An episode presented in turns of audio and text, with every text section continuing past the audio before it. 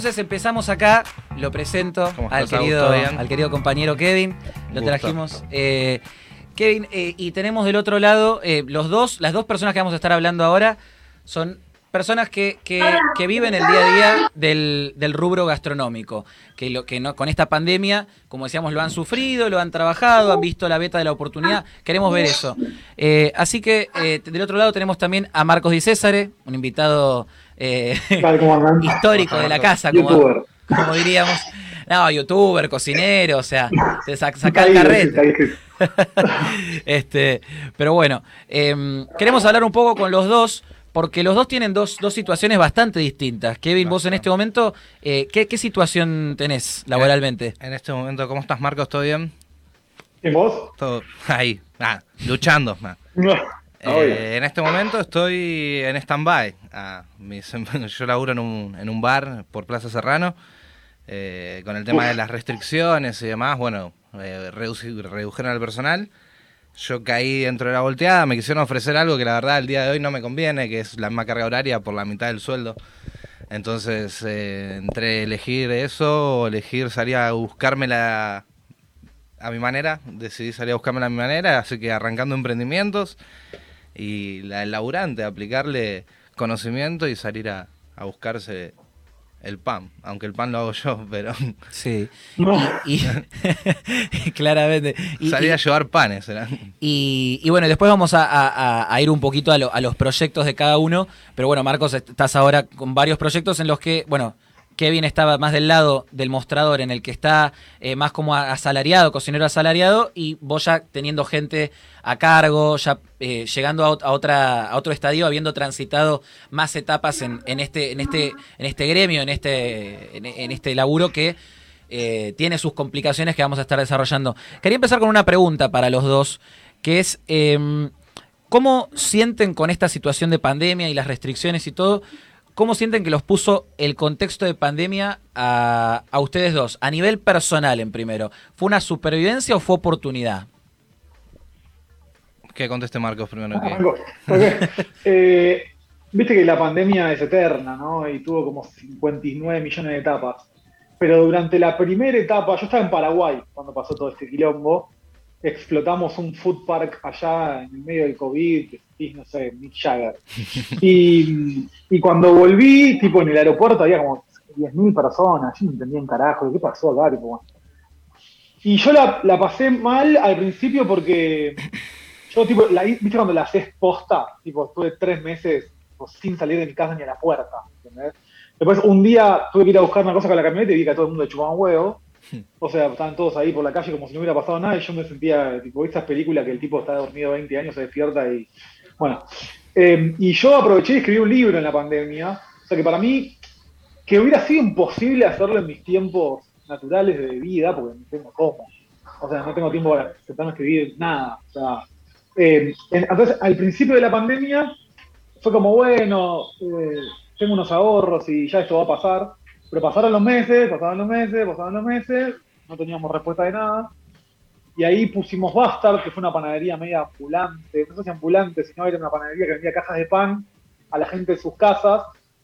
Y la verdad que me fue bien, pero nada, yo qué sé, yo tipo la, siento como de dos maneras la pandemia. Una siento, qué loco que los gastronómicos seamos esenciales como los médicos, ¿no? Es muy loco eso, me hace sentir muy bien.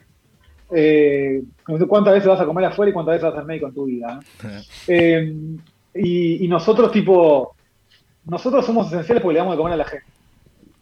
O sea, déjennos laburar. ¿entendés? O sea, eh, me da muchas veces cuando voy a, voy a tomar un café a un lado, ¿no? Que yo llego a la puerta y hay una persona sentada al lado mío que me llega por acá, que no tiene barbijo y yo sí tengo barbijo. Claro. Pero después como ya pedí algo, me puedo sacar el barbijo y sentarme. O sea, Claro, no no se tiene entiende sentido. nada. ¿entendés? O sea, eh, ¿Y vos, Kevin, cómo lo, cómo lo, lo viviste esto? A A, mí me pasó nivel, un- aparte de, nos estabas contando un poco tu situación en particular, pero digo, todo, el- toda la situación en lo personal. Y a mí me pasa un poco como Marcos, creo que es la, la era COVID, ha empezado hace como mil millones de años y, Sí, se- sí. y seguimos acá atravesando como una, una situación más de la, de la pandemia. La verdad que me golpeó bastante, en cuanto a lo personal fue bastante duro, Mucho- tuve que tomar muchas deudas y demás que, que no estuvo bueno, pero, pero sobreviví. Creo que hubo muchos que quedaron en el camino, eh, dicho de alguna forma. Eh, y nada, subsistiendo, rebuscándomela. El año pasado yo estaba en otro trabajo, que no es el mismo que, está hoy, que estoy hoy. Que nada, también nos fue por ahí el mejor, la mejor experiencia con, esos con esos laburos, pero bueno, nada, sobre, sobreviví y acá estamos, peleándola todavía. Fue bastante caótico. ¿Y, cuál es la beta eh, que, vos crees que le podría llegar a encontrar al, en el costado profesional precisamente para poder generar el entre y decir, acá es donde veo luz y entro y me meto. Y yo creo que terminé de pulir un montón de cosas que venía absorbiendo de conocimiento y en la pandemia pude practicar un poco y terminar de, pulir muchas cosas que, me sirvieron para por ahí seguir sobreviviendo. De aprender mirando tipo gente como el, maestro que está acá, mirando videos y aprendiendo, incorporando conocimiento y, ahí sacar algo bueno. Trato de recibir, aunque a veces sea difícil, tratamos siempre de, ponerle algo, que quede algo bueno de todo lo que pasa. Sí.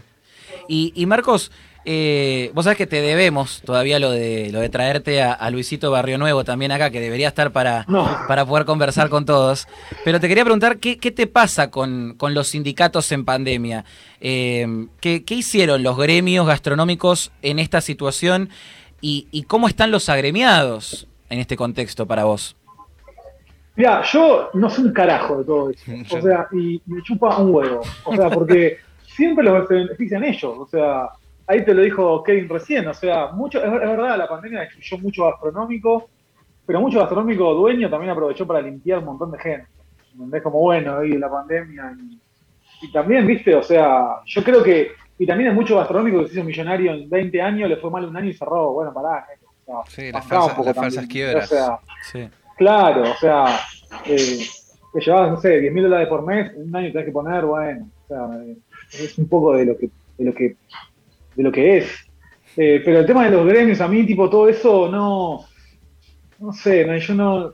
Yo siempre laburo todo el día. Es un poco difícil saber qué hacen los gremios, porque como que la información está bajo llave, ¿viste? No. Bueno, eh, un poco eso pasa Barrio Nuevo, o sea, aparece, o sea, parece que todo lo cierra por abajo de la mesa, pero es opositor y oficialista a la vez. O sea, e, en el cuarto oscuro, en, la reunión cerrada, o sea, es el más oficialista de los oficialistas, y después en las cámaras dice, no, que el presidente, que la pandemia, no sé qué, y vos decís, vos no estás manejando el sindicato. Es la misma relación, a ver, eh, sindicato, gremio con, con sus agremiados que presidente con sus ciudadanos, es la misma, es la misma relación, ¿entendés? O sea, eh, tiene que ver con eso, con, con, una cosa es la realidad, otra cosa es la otra. O sea, vos lo ves el presidente, lo ves. Yo, a ver, a mí Fernández, Macri, todos me dan lo mismo, porque yo no veo que nunca que estén a favor nuestro. Siempre es eh, ver cómo sigo acá en el poder, ver cómo quién pongo, quién falta subir ahora, bueno, que suba ese, después es siempre la misma mierda. O sea, no hay, no hay ningún cambio, siempre todos estamos laburando más, todos antes ganábamos más, ganábamos menos. O sea, ¿desde hace cuánto? O sea, y ya, ya está, o sea, no, o cerrar o abrir, pero tomar una decisión, porque vos no puedes cambiar una carta de comer acá, ahora te la tengo que cambiar a delivery, ahora la delivery hasta las 7, después de las 7 a las 11, después que la, boludo, dejaste de romper las bolas, o sea, eh, ya está, o sea, es muy complicado porque estás todo el tiempo adaptando los locales con los protocolos, que el protocolo no, porque después lo van a cerrar, pero te gastaste 100 lucas en arreglo, pero entonces después la tenés que devolver, y, y el delivery no alcanza, y terminás tipo crasheando, ¿entendés? Porque decís, bueno, ya fue, no me dedico a otra cosa. Y, acá, bueno, vos, siempre eh, compartís como la, galletita de la fortuna de cada día en, Instagram, tus distintas recomendaciones, que creo que después lo vamos a estar hablando por el, por el tema de tu libro. Em, pero, ¿qué te pasa con, con, la política y con eh, cómo los ves de alguna forma desconectados? Digo, ¿por qué quieren el poder? Para vos? O sea, eh, tipos que vienen ahí, que dicen, van a, vienen a, hacer las cosas, o sea, ¿qué cuestión emocional les viene?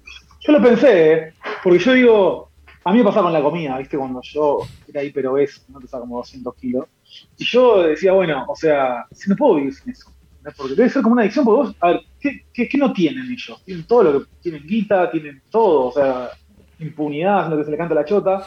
Yo creo que es una adicción a, a estúpida, eh, mediocre y más que nada como de autoestima abajo, de necesitar todo el tiempo eh, dominar a la gente de una forma agresiva y como lo hacen ahora.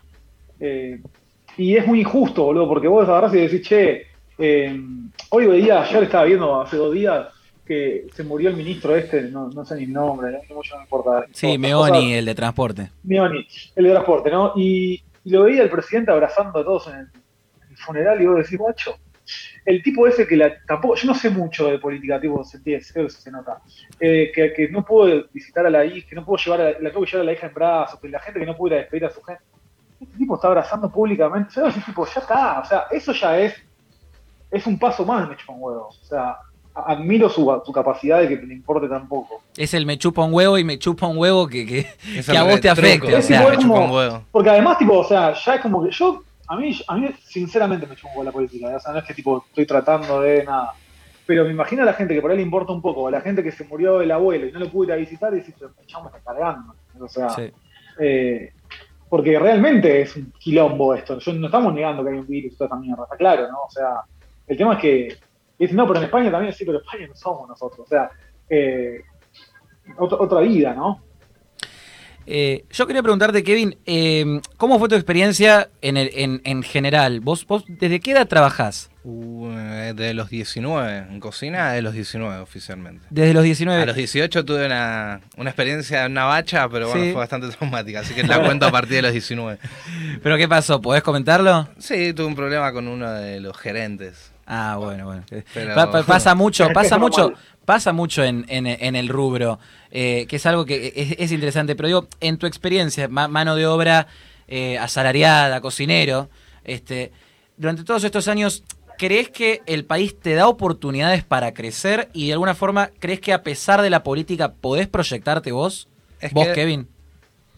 Tal vez laburando para un bar, un restaurante, es medio complicado. el conocimiento te abre puertas y el conocimiento de gastronomía es pago, como dijo él, la gente come y la gente no va a dejar de comer nunca, porque a la gente le gusta comer y es necesario. Entonces, ¿qué me dio? Me dio herramientas y mientras tenga dos manos yo de hambre no me voy a morir. Entonces, creo que, que sí, tuve muy buenas experiencias, he hecho cosas que por ahí cuando era más chico no me imaginaba que iba a hacer o por ahí tipo ni las planeaba, como no sé, diseñar cartas, cosas tipo que sin conocimiento tipo técnico por ahí, porque yo no, no, estudié, entonces tipo como llegar a hacerlas era como algo que no lo pensaba y, lo hice y fue como de repente me llamaba gente para decirme quiero que venga Laura acá. Ah, bueno, sí, de una. Y tipo, esas cosas están buenísimas. Siento que se puede ir de la gastronomía, pero de forma más independiente, por así decirlo. Buscando uno mismo su, oportunidad, haciendo panes en tu casa, haciendo hamburguesas, haciendo lo que sea, mientras que vos tengas tus dos manos y una cocina que prenda, una leña, eh, creo que la, gastronomía medio de eso, como a querer lo ingrato. como eh, aparte es una cuestión de vocación, en, cierta forma, para vos. Y yo jugaba cuando era chico, eh, jugaba que era carnicero, así que digo, ya algo adentro mío quería tipo como manipular alimentos. Sí, sí, matar gente. Matar gente también, sí, estaría buenísimo si, no fuese ilegal, pero. Eh, claro, sí, sí. La purga. Eh, eh, eso, sí. Y, y, vos, Marcos, de alguna forma, o sea, precisamente el título de Lord Commander. O sea, pasaste de soldado raso a, tener este, gente, gente al comando de alguna forma. ¿Cuán difícil fue el camino para vos, para llegar a, ese estado, para pasar de soldado raso, para llegar a, tener a tus tropas fieles en la chancha, en los distintos proyectos que estás haciendo? mira, él, lo decía recién y estuvo bueno lo que dijo. Él dijo tipo como que, que es medio vocacional, ¿no? O sea, eh, eh, yo tipo a veces lo comparo no por el talento, ¿no? Pero con los artistas que les gusta pintar cuadros que se cagan de hambre, porque un carajo compra cuadros ahora, sea lo que sea, ¿sí? Eh, y el tipo vive con nada, porque no tiene nada, y es, es, la vida que... Y ahí ya viene toda la, la teoría de qué te hace feliz, y la plata o, hacer lo que te gusta, ¿no? Pero eh, yo, yo, a mí, para mí fue... A ver, si lo miro desde ahora, te digo, fue re difícil, pero cuando lo vivía estaba re feliz. O sea, yo siempre le, lo escribía hace tiempo en Instagram, yo en mi mayor momento de felicidad, fue cuando yo sabía mucho menos que ahora. Cuando sabía menos de todo, cuando sabía menos de técnicas, menos de cómo era el mercado, menos de que te pagan en negro, te pagan en blanco, menos de que si no laburabas mil horas por día, o sea, cuando era como, viste, el Virgo que entra, el pete ahí, tipo, uy, ¿qué hay que hacer? Bueno, esos primeros momentos de, duda. Y a través de los años, yo nunca me quedé con un laburo solo. Yo nunca laburé de una sola cosa en gastronomía. O sea, yo fui jefe de cocina y en la noche hacía pan. Eh, son las 10 de la noche, estoy practicando unos chipá porque quiero vender ahora. y ya está, o sea, pero es porque yo me le... Esto no es un trabajo para mí. O sea, yo tipo, tengo la suerte de trabajar de lo que me gusta y aparte, como tengo 200, 200 trabajos diferentes, porque no... La gente por ahí me ve y dice, ah, este tipo, yo, boludo, tipo, estoy haciendo pan ahora, corto con vos y tengo que dar unas pliegues, unas medialunas, me tengo que ir hasta la una, porque a la una le falta el tercer pliegue, ahí Kevin debe saber de qué estoy hablando. Estoy haciendo eh, pizza yo ahora en casa. en este momento. es, bueno, y es así, pero a nosotros nos gusta eso. El tema es que para pagarte en este país, es como que, ah, entonces te gusta, bueno, entonces te voy a pagar menos, porque te gusta. ¿Entendés? O sea, entonces, eh, va medio, un jefe de cocina hoy, ¿cuánto ganas? ¿50 lucas? ¿60 lucas? Menos. O sea, y ¿Cómo haces? Sí, Contame cómo haces. O sea, en un lugar más o menos, ¿no? Claro, sí, sí. Eh, o sea, en un lugar bajo, 20, 25, o sea, 5. ¿Entendés? ¿Cuánto gana el fajor 150 pesos, no sé. O mm. sea, eh, o sea que más amor que esto no hay. ¿Entendés? O sea. Quería aprovechar para recordarle a todos los que nos están viendo eh, que estamos hablando con Kevin y con Marcos Di Césare. Kevin, que es cocinero, que es empleado de la gastronomía eh, de oficio y que, lo, y que lo sigue trabajando en este momento desempleado, pero un gran cocinero. y, y, Marcos, y Marcos Di Césare, eh, que es eh, consultor de gastronomía también, y youtuber y cocinero. saca un poquito la carta. y sos cocinero, somos dos. Yo soy cocinero. Sí. yo digo eso, después. Todo lo demás, sí. Pero en realidad, tipo, o sea, mirá, ahora con la pandemia y todo el quilombo, yo tenía, no sé, 10 restaurantes para invertir, abrir, asociarme, bla, bla, y todas las, respuestas terminan, bueno, hay que esperar a ver qué dice el pelotudo este porque no puedo más. Claro. O sea, bueno, ahí te iba a preguntar, por ejemplo, eh, que si vos no hubieses tenido la exposición que, que, vos tenés en este momento por, por lo que han hecho en la chancha Y, lo que, y, lo, y todo lo que se ha generado, eh, ¿crees que habrías llegado al, lugar en el que estás en este momento, eh, mental, profesional, total? Eh, mental no creo, por un montón de razones. Y a mí me pasaron un montón de cosas personales que me también llegar bastante, entender un poco que se trata de otra cosa, ¿no? Pero yo, antes de empezar a filmar con la cena, yo ya era chef ejecutivo de seis restaurantes, cinco restaurantes, ¿entendés? Entonces, yo venía bien, ¿entendés? O sea, ya hay un chabón que había, estudiado en un instituto que es el más caro de Argentina, que había trabajado ahí tres años, tenía proyección, ya daba cursos. Eh, no sé si hubiera llegado hasta acá. O sea, yo me acuerdo cuando, compré mi primera cero kilómetro, soy la jefe de cocina y, asesoraba la noche y si había un evento de sushi en, eh, no sé, Trenkelauken, yo iba, yo a huevo. O sea, y no iba por la plata, iba porque quería aprender a hacer sushi en cantidad grande. Y, y después llega un momento que cuando laburás todo el día, llegas a fin de mes y por ahí tenés tres sueldos porque laburabas todo el día. O sea, entonces ahí más o menos puede hacer una diferencia. Pero yo creo que sí porque confío mucho en mí. O sea, pero, pero la verdad que no, sé. O sea, imagino que hubiera sido un poco más difícil. Eh, y, te quería preguntar, Kevin, eh, estábamos hablando precisamente qué es lo que le falta de alguna forma a, a este rubro tan golpeado, a la gastronomía. ¿Qué sería lo necesario para vos para que este rubro pueda despegar, generar empleo genuino y de calidad, que es lo que está faltando? Es que es amplio, o sea, siento que ahí de todos lados está toqueteado el asunto. O sea, siento que por ahí, poniéndome del lado del empleador, ¿no? Tipo, debe ser también bastante difícil contratar a alguien bajo los términos que dice la ley capaz que tipo hacer una reforma de ese lado, la verdad no entiendo mucho tampoco, pero capaz que una reforma de ese lado le sacaría un poco de presión. También entiendo que hubo un momento donde mucho garca se metió en la gastronomía porque había plata, fácil. Entonces también hay como medio ahí un, una generación de, de, dueños que son, lo voy a decir así, que me perdonen, pero son negreros y que viven haciendo eso y explotando la mano de obra por ahí de gente como, los, no sé, la camada de venezolanos que llegan en su momento de colombianos. Yo llegué, cuando yo entré a la gastronomía había mucho colombiano en gastronomía. Y siempre la gastronomía como que agarró eso. Entonces los que, lo que amamos esto y, nos gusta y, nos gusta que salga todo bien, caemos como en la volteada de ser mano barata porque se genera eso. El mercado laboral gastronómico generó eso. Por desprotección, no sé, de los gremios, por desprotección de no sé, de las leyes, no sé. Siento que el, cuando yo empecé a laburar en gastronomía era un milagro estar mitad en blanco. Sí. Hoy la- lo normal es estar mitad en blanco, un lujo es estar todo en blanco, pero sigue habiendo lugares que te contratan en negro. Yo sigo laburando, hoy sigo laburando en negro. ¿Y, y cuál es el, im- el- el impuesto, la regulación, la, la- la ley de no sé cuartos, no sé qué cuartos, que creen que más les ha cagado la oportunidad para trabajar? En particular vos ahora, Marcos. No, yo, yo, yo no creo que. O sea, yo, yo eh, estoy de acuerdo con él que hay que hacer un cambio en ese sentido para.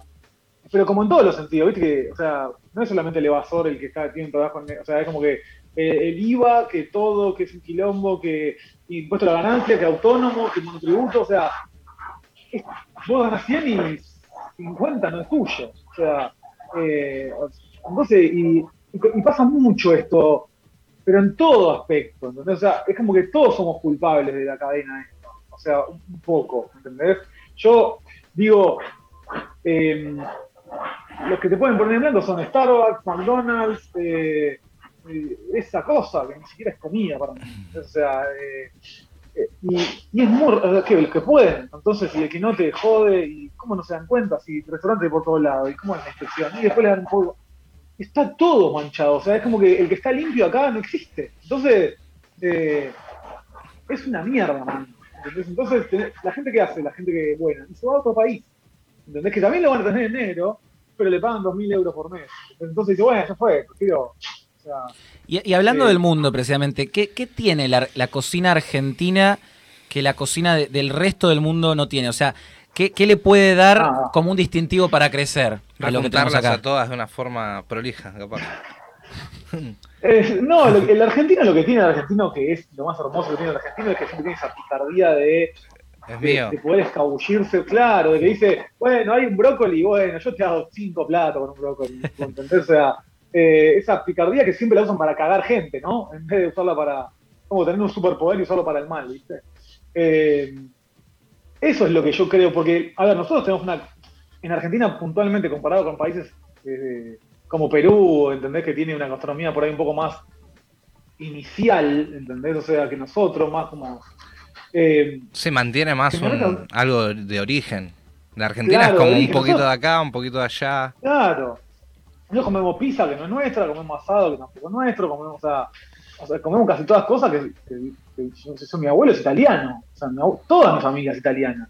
O sea, ¿por qué yo voy a comer, co- eh, no sé, eh, humita en chala? Argentina no, O no sea, tiene como la, la, la tradición que por ahí mantiene México, Perú, que es Bolivia, que son No. como más a la tierra y ¿Cómo todavía eso? mantienen sus tradiciones. Argentina o sea, trajo todo afuera y acá lo reversionaron con Sí. una pizza de como de un kilo de mozzarella. Kevin, te- Claro. te, iba, te iba a preguntar, eh, yendo más para, para ir cerrando y, y viendo un poquito los proyectos en los que, en los que están trabajando, eh, acá, véndanse completamente. Ah. Eh, estábamos hablando antes cuando, cuando estábamos preparando esta nota de estos distintos proyectos, el tema de el proyecto Veggie, los panes. ¿Nos puedes comentar un poco en qué andás con Sí, eso? En este momento estoy metiéndole full time a dos proyectos que por ahí arrancaron la cuarentena pasada.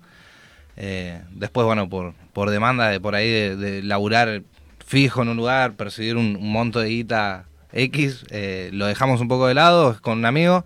Son suculentas burgers, que son todo veggie o vegan en realidad, son todas cosas veganas, pastitas, hamburguesas, eh, falafels. Y después, en paralelo, tengo ese por ahí sí ya es más mío, eh, Fermentados Bakery, que es una panadería virtual también, que ofrecemos un, poco de todo, todo panadería media tradicional. Y a eso, ahí dedicándonos a eso, la idea es crecer con eso y, y vivir de, de amasar panes y de, cocinar rico. Entonces, suculentas burger y, Y fermentados bakery. Fermentados bakery. Bueno, eh, entonces ese tenemos, lo tenemos que tener en cuenta para la próxima cena. Eh, y y- hacemos la, la gran, la gran juntada, la chancha, los panes, todo, todo junto. Eh, y te iba a preguntar también a vos, a vos Kevin, eh, ¿cuánto de estos proyectos para vos es resultado de la urgencia que se vive en gastronómicos y cuánto de la creatividad en general? 50 y 50. Yo apunto a vivir de algo mío. Esto por ahí lo, lo puso más, bueno, a cero ahora, porque antes que ir a regalar mi tiempo por la mitad de plata que ganaba, tipo, prefiero arriesgarme, saltar al vacío y de última, si abro las alas, va a ser con algo propio, son 100% mías las alas. Y en estos momentos son suku y fermentados. Y así que esperando que arranquen. estaría bueno también que él tenga la posibilidad, por ejemplo, porque yo estoy seguro que si Kevin va a un banco a pedir un préstamo, le pegan tiro. Eso es algo también que... Y, es muy difícil para nosotros, porque siempre que tiene guita la tiene de algún lado raro o, no sabe un carajo de gastronomía y quiere poner un bar que vende, no sé, bombucha de tequila con pancho de berenjena, ¿entendés? Y decís, no, negro, te vas a en tres meses. O sea, eh, entonces pasa todo el tiempo esto de que como que hay una cadena que está rota, ¿viste? O sea, no es que hay una inversión, o vos podés decirle al banco, che, me prestás tanta guita, quiero poner esto, mirá este proyecto, qué lindo, tipo, y mostrarle. Juego, nadie te da un carajo acá. y, más allá de, la cuestión de, financiamiento a esto, para vos, Marcos, ¿qué es lo que te define, cuál es el factor que te define eh, para decidir qué proyecto llevar adelante? ¿La necesidad, las ganas de expansión, que sea algo nuevo, exótico? Lo tengo que sentir, y nada más.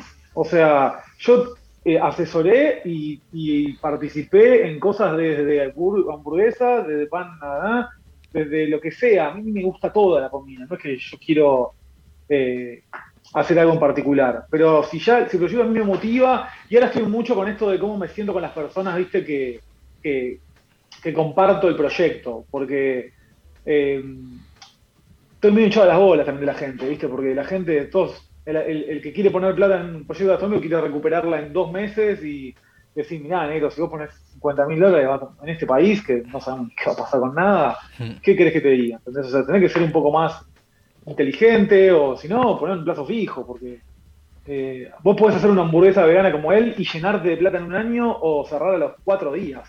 O sea, eso en otros países no pasa mucho. Yo viajé y, es un tipo que tiene un restaurancito de cuatro mesas que él, cocina, él te atiende, él, y se lo ve muy contento. O sea, eh, acá no, porque te llega a venir el y te dice, no, usted tiene dos empleados, pues no. Y, la policía, no, sabes qué pasó, pero de repente tenés 100 lucas de gasto fijo, ¿entendés? Y eh, saliendo un poquito de, la cocina y de, esto que tenemos acostumbrado, yendo a lo de la, galletita de la fortuna, todo esto que estábamos hablando, eh, de alguna forma, eh, el libro que estás preparando, que es Sos infeliz y es tu culpa, ¿qué nos podés adelantar de este libro? ¿En qué fase está? ¿Qué, qué, nos podés contar un poco de esto? No, está, el libro está en la etapa de, estamos con la editorial, editorial Parent House, vamos a contar hace unas, unas semanas y está en etapa de, este estamos, el libro ya está terminado, final, escrito totalmente, y estamos en etapa de diseño, viste, de etapa y esas cosas recontra pete que estamos en está divertido.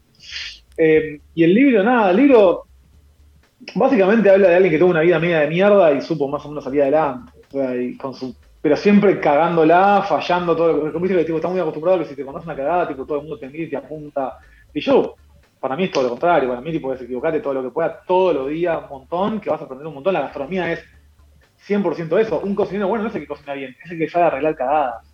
Hmm. ¿Entendés? Porque generalmente está siempre todo lleno de cagadas, de el proveedor le chupa un huevo, que los empleados no saben nada, que entonces vos tenés que saber, saber que todos los días te vas a caer y que todos los días tenés que levantarte de alguna manera, sí o sí.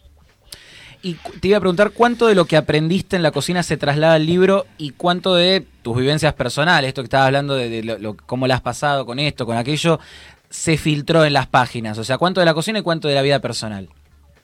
No, es mucho más personal, me parece, porque habla un montón de cocinas y de mis experiencias en, las cocinas, pero no hay una receta ni a palos. O sea, creo que es más que nada la visión personal de la versión profesional. Cómo vio la, cómo, cómo, vio la, persona al profesional y lo escribí. O sea, y, el libro básicamente son las frasecitas esas que vos decís, nada, las, viejas, ¿no? Pues ya las nuevas no. Eh, como, no sé, sos simple su culpa es un capítulo, ¿entendés? O sea, que, hable, que hay un ejemplo en mi vida de por qué fui infeliz y fue mi culpa. O sea, y así un montón más.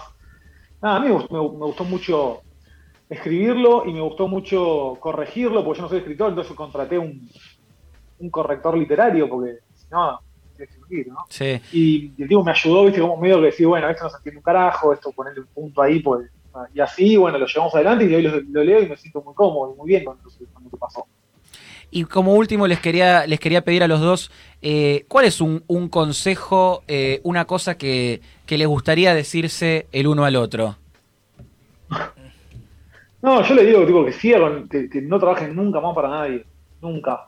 O sea, que Gracias. de, de última, tu, tu, tu futuro paso sería tener un socio. O sea, pero no, ya lo tenés por lo que dijiste recién. O sea, y, y siempre hacer la tuya, porque hoy el pan, yo tipo medio que estudié bastante del tema, es algo que te va a llenar personalmente y, y si, y si te llena personalmente, no lo vas a poder dejar de hacer. Y si no lo vas a poder dejar de hacer, vas a tener que vender porque no te van a entrar en tu casa. Y ahí vas a ganar plata. O sea, no sé si vas a ser millonario, pero yo ahora voy a escribir un segundo libro que habla de eso, de cómo me siento cuando hago pan, que es como algo muy loco en mí. Y el pan refleja. Yo hace poco estuve medio enroscado, justo una anécdota medio. Mal. No, no, te- Tuve una mañana que me levanté demasiado enroscado, con muchos problemas con la vida misma y tenía que hacer un pan para entregar y no lo pude entregar porque me salió pésimo. Y hace mucho tiempo que no me salía mal un pan. Hace mucho tiempo que no me salía mal un pan. Uno ya después de, amasar de todos los días, digo, ya, tipo, hace, digo, y sale. Sí, sí. Y ese día no, no me salió. Y le tuve que pedir disculpas que se lo iba a entregar el otro día Ah, perfecto. ¿Y cuál, cuál sería tu mensaje para, para Marcos en, en la No, reflexión del pan yo- o demás? La Chancha en los 20, eh, muy de casualidad, lo vi como en el 2019. Y la verdad que el momento que lo vi, este me representa, fuerte. Creo que vos sos de Aries, yo también soy de Aries. Y tipo, cuando se lo comenté a mi hermano, me acuerdo que le dije, no, porque el loco este está loco, putea todo el tiempo. Y es como explico yo, ¿cómo me vas a preguntar cómo hace un arroz? Tenés 25 años, le digo a mi hermano. ¿entendés? Y nada, seguía así, bro, porque la verdad que, que yo siento que todo lo que dijiste en su momento y lo que seguís haciendo era necesario, porque hay un montón de pibes que queremos de verdad la gastronomía, que nos gusta de verdad, que queremos ir de ella, y por ahí vos hiciste algo que muchos no nos animamos a hacer, que es ponerte enfrente de una cámara y decirle a los que le tenés que decir un par de cositas para que se ubiquen en la palmera, y, y nada, éxitos. Éxitos, seguía así, o sea, así como Igualmente. ah, perfecto. Digo, más que eso no puedo decir. Bueno, chicos, los- les agradezco mucho eh, que hayan estado con, con nosotros otra vez acá. Un placer. Eh, bueno, vos nuevo de la casa en este momento, pero, pero vos ya creo que tres, cuatro, esta debe ser la cuarta nota en el año. Sí, o la tercera, sí, por ahí. bien, la- la- Eh, las pero que bueno, quieran. esta vez, esta vez me tocó a mí. Gracias, Marcos. bien. Eh, bueno, gracias, muchísimas gracias chicos Sí. y terminamos esta sección de, del Nos otro vemos. lado del mostrador.